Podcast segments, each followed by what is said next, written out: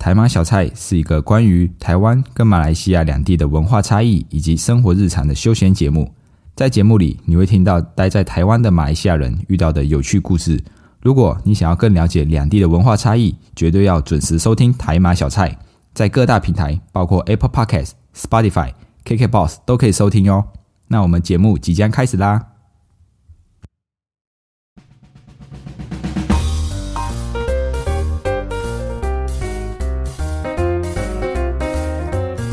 阿巴卡巴，欢迎回到台马小菜，我是 Dion，一位漂洋过海来到台湾的马来西亚人。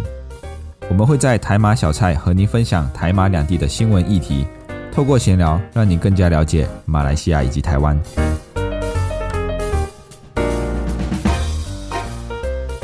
举头望明月，低头烤香肠。虽然中秋节过了，但是祝福不能没有，祝大家中秋节快乐！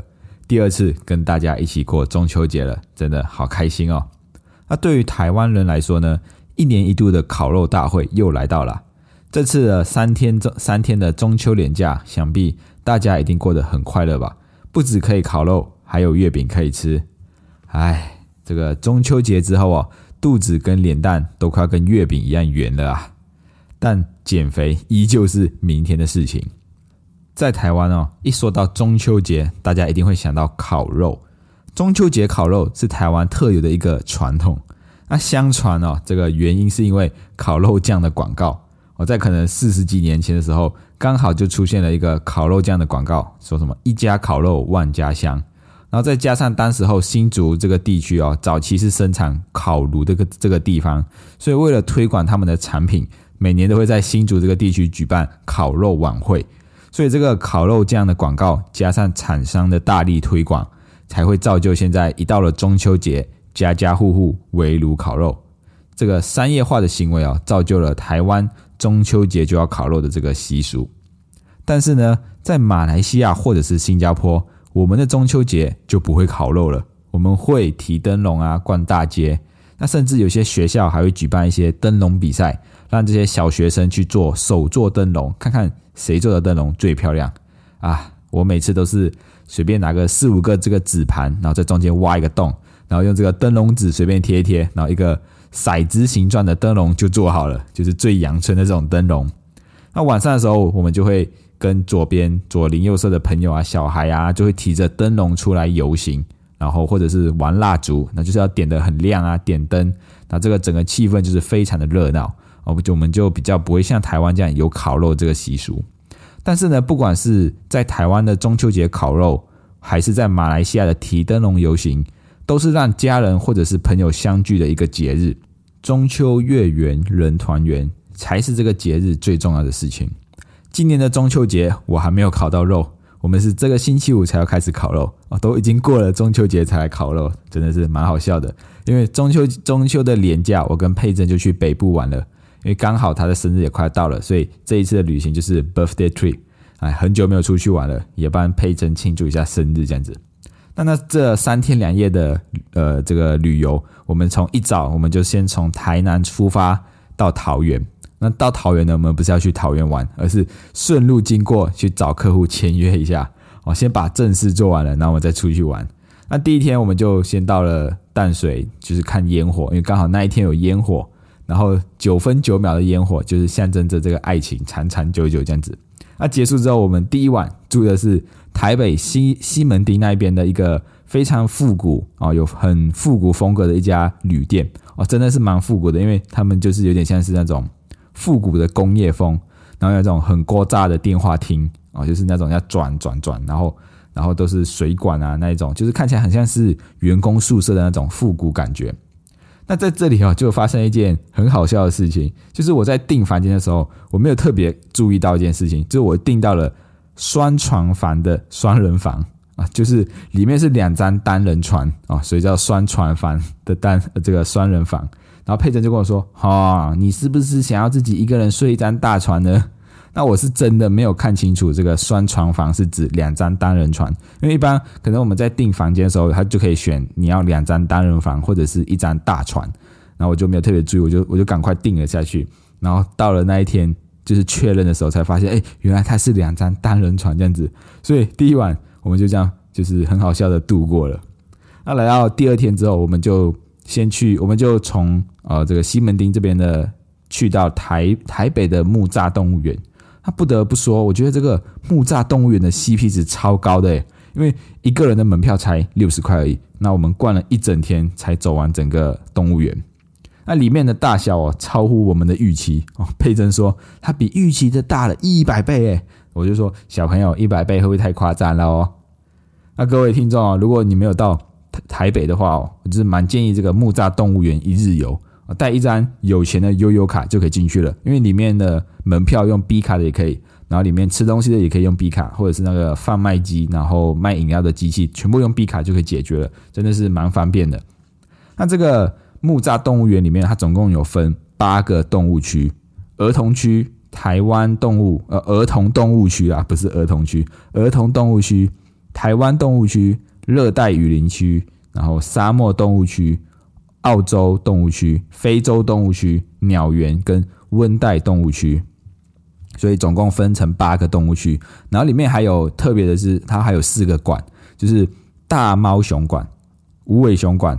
穿山甲馆跟两栖爬虫馆。那这边为什么会说是大猫熊馆而不是大熊猫馆？因为好像其实熊猫应该叫做猫熊才对，而是大猫熊。因为好像是因为以前这个读读字的顺序是从右到左啊，所以然后才会让人家误会，觉得哎，是不是叫熊猫啊？其实是叫叫猫熊才对。那这些事情我也是到了这个这个熊猫馆里面去看的时候，才发现，呃，原来大猫熊才是正确的啊。所以如果有去的话，各位如果有去这个台北的木栅动物园的话，一定一定要记得，千千万万一定要记得。从门口进去之后，一定要先搭列车哦，它就会有个列车，然后载我们到最上面。因为木栅动物园的地形它是有点微微的斜坡啊，从上面灌下来比较轻松，比较省体力。不然从下面呢要爬坡上去，真的是会累死人，而且它又范围又很大，所以建议大家一定要先搭列车上去，从上面灌下来会比较轻松。那我们这一次啊，去这个木栅动物园的目目标啊，就是我们想要看大猫熊。因为那里面有这个团团圆圆，然后还有圆仔跟元宝。那团团圆圆的是这个中国大陆哦，他们在可能呃好像是二零零八年的时候赠送给台湾的大毛熊，然后台湾就在二零一一年的时候回赠给中国大陆呃什么山羊跟这个台湾的梅花鹿啊，就是这件事情就被被称为两岸保育动物呃两岸互赠保育类动物啊，就是互相交换保育类动物。那其实我在。这个木栅动物园里面看到蛮多的稀有动物，都是用交换的方式，就是可能从有些是从日本交换，有些是从其他国家交换，然后取得的。所以这个这个从中国大陆来的这两只熊猫团团跟圆圆，那后来就在台湾生下了第一只啊，第一只在台湾出生的猫熊，就就就是圆仔啊，然后后来又生了一只叫元宝，所以就是在这个大猫熊馆里面就有四只这个熊猫啊，猫熊才对。那除了看大猫熊之外，还有就是要看森林之王老虎，还有这个万兽之王狮子啊，就是这主要是看这两个、这两、这这三种动物，因为其他动物基本上一呃一一般的动物园都会看得到。那到了我们在当天在逛这个台北动物呃这个台北木栅动物园的时候，到了中午差不多一两点的时候，天气就开始会比较热了，但。其实里面还好，因为里面都很多树，其实有蛮多遮阴的地方啊。但是对于动物来说，我觉得动物跟人类一样啊，只要一热就不想要动了啊，太热了，动物也不想要动。所以我们逛到中午两三点的时候，很多动物就赖在那边一动也不动。那不然就是它就缓缓的转过头看一下你，感觉是它心里在想看什么看。啊，就是感觉这些动物超任性的，就是一堆人在那边，然后他们也完全不动啊，或者是就是轻轻的挪过头看一下，然后就又回去这样子。那我就说，Hello Hello，起来工作喽，来来来，起来走走了，来，猴子先生啊，这个佩珍的朋友朱先生起床喽，太阳晒到你的屁股啦。因为很多真的很多动物都不太会动，我不太喜欢动，啊，就让我怀疑了，哎，这些动物会不会真的？他们真的是工读生假扮的呢？还是它其实是机器来的，就是放那边，然后机器就慢慢的动一下，动一下这样子。因为他们真的就是没有什么活力的感觉。但是这一次很可惜，就是这一次去没有看到老虎跟狮子啊，就是他们的园区就是整个空空的，只有一些杂草的。不知道是不是因为啊，可能他们在这个非游客展览区休养吧，因为好像老里面的老虎也很年老了，好像二三十岁了，就是因为老虎的年纪大概是二十五岁左二十五可以活二十五年左右啊，所以好像已经到了一个不适合展览的这个年纪了，所以可能就在后面休息。那在这个逛动物园的时候啊，看到动物园懒洋洋的时候啊，除了这个树懒。啊，就是树懒本来就很懒，就抱在树上面，真的是一动也不动。那除了树懒之外啊，就是看到其他动物懒懒的、懒懒洋洋的，就有一种想法，就是动物园里面的动物到底快乐吗？啊，就是动物被关在动物园，就失去了他们原有的这个光彩，然后失去了野兽的本性，然后也失去了自由。就像鸟园里面啊，鸟园区里面的一些鸟是被关在笼子里面的啊，那它可以飞的这个。这个范围啊，这个地方就受限了，因为鸟本来就是在天空自由的飞翔，但是今天把它关在一个笼子里面，那它可以飞的范围就就这么大而已啊。但是从另外一个面向来看的话，这也也是因为有了动物园哦，才让这些小孩子可以看到一些即将要灭绝、灭绝啊，或者是绝种的动物，或者是一些被过度捕杀的动物啊，在动物园里面才可以受到一些保护，然后也不用担心吃的食物这一些。或者是有些是生病了，然后才放到动物园去照顾的。但是哦，就如果你要被放在动物动物园里面照顾，就要牺牲你的自由啊。所以我觉得，就是有些动物还是要爱惜。像像台湾这个台湾区的台湾动物园区就有石虎。那石这个石虎因为环境被大量的开发，或者是被很多人捕捕抓，现在全台湾已经剩下不到五百只了。那甚至还有一个是云豹。在台湾也已经灭绝了，就是在国外才看得到的哦，所以就觉得啊，还是要爱惜动物一下。那这个木栅动物园的门票虽然很便宜啊，但是它的停车费很贵。我觉得这是我一辈子停过最贵的停车费了。我们差不多十点左十点多左右就到木栅动物园，然后我们我们逛到下午五点离开。那总共的停车费是四百五十块，一个小时六十块。重点是它没有最高上限，因为通常一般我们停的停车场可能有个最高上限两百、两百五或者三百，那这一个没有上限，一个小时就要六十块，所以我那时候我们停了四百五十块，我觉得哇，这是我缴过这辈子最高的这个停车费。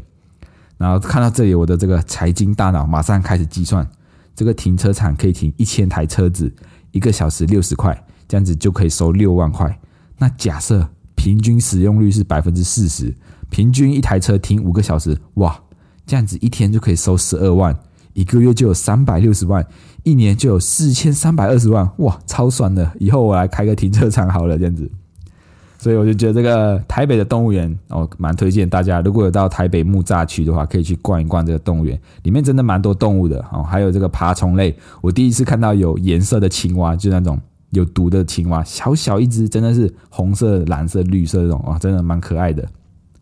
那这个我们逛完这个台北动物园之后，我们就到基隆啊，我们就去基隆的。第二晚，我们就住在基隆的庙口夜市的附近，有一间叫做鱼岛旅店，哇，超推！这一间一定要推。喜欢文青风格的人一定会会会很喜欢它的布置跟摆设。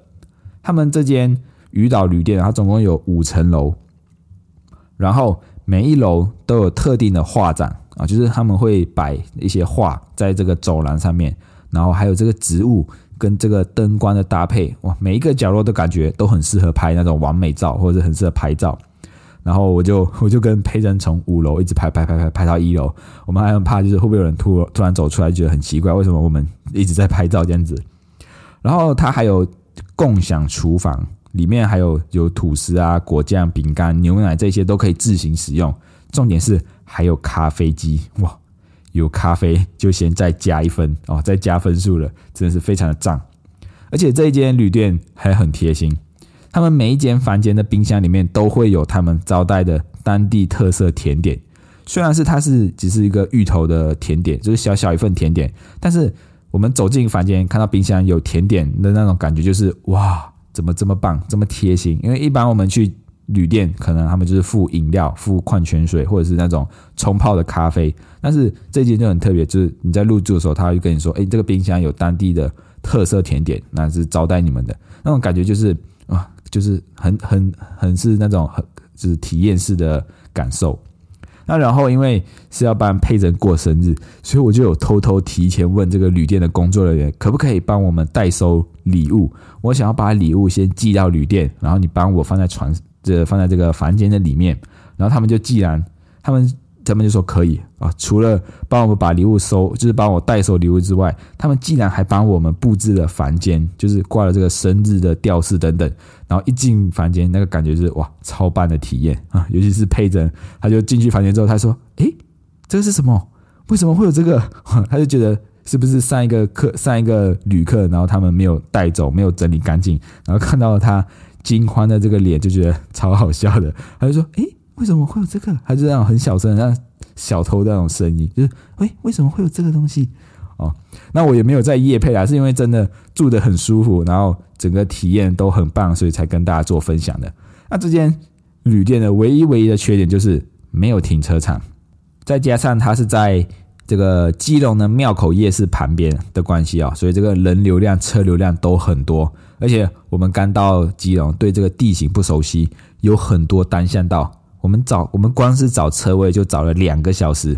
甚至哦还开错路，差点又回到高速公路啊！所以就找了很久很久的停车位，就找了超过两个小时才找到停车位。然后结果我们逛夜市逛不到两个小时就结束了，所以就是觉得蛮好笑，就是哇，真的是逛了很久才找到停车位，然后去夜市，哎，结果一个多小时就买好东西了。而且基隆也是这个雨都。就是一直一直在下雨，我们就逛夜市。我们要出从旅店出来的时候，就觉得哎，好像没有雨了，我们就把雨伞放回去。然后一出来到夜市，马上就下雨，然后我们就躲，我就因为没有很大，所以我们就躲在旁边走。结果下下下下就停了。那我们那我们就是逛逛逛逛，哎，逛一半又突然又下雨了。我就是真的是一直一直在下雨啊。然后刚好就是在最后最后一天礼拜天的时候，就是台风来，整个北部都是。狂风，然后又是暴雨，然后我们就是很快就结束了。我们中午吃完早餐，然后拍个照，我们就很快就回来了。哦，所以就跟大家分享这一次我们的这个三天两夜在北部的旅游。我们从这个台南开车到桃园，再到淡水，再到台北，再到基隆，然后就是这样玩了上面北部。那就也跟大家分享这个旅途的这个好玩的地方啊，尤其是这个动物园，然后还有这个旅店，都是蛮不错的体验。那大家有兴趣也可以去，就是有时间也可以去玩一玩。好了，那今天的这个分享就先到这里了。如果喜欢今天的内容，欢迎动动手指头滑到下方处留言评分五颗星，这样可以让更多的人看见我们频道。你们的支持是我们继续创作的动力，谢谢大家，我们下一次见，拜拜。最后来两个谜题，就是在动物园里面看到的谜题。第一个就是企鹅是不是鹅？第二个就是在野外。为什么北极熊吃不到企鹅？那大家可以把答案留言在底下，或者是到 IG 去留言，等你哦。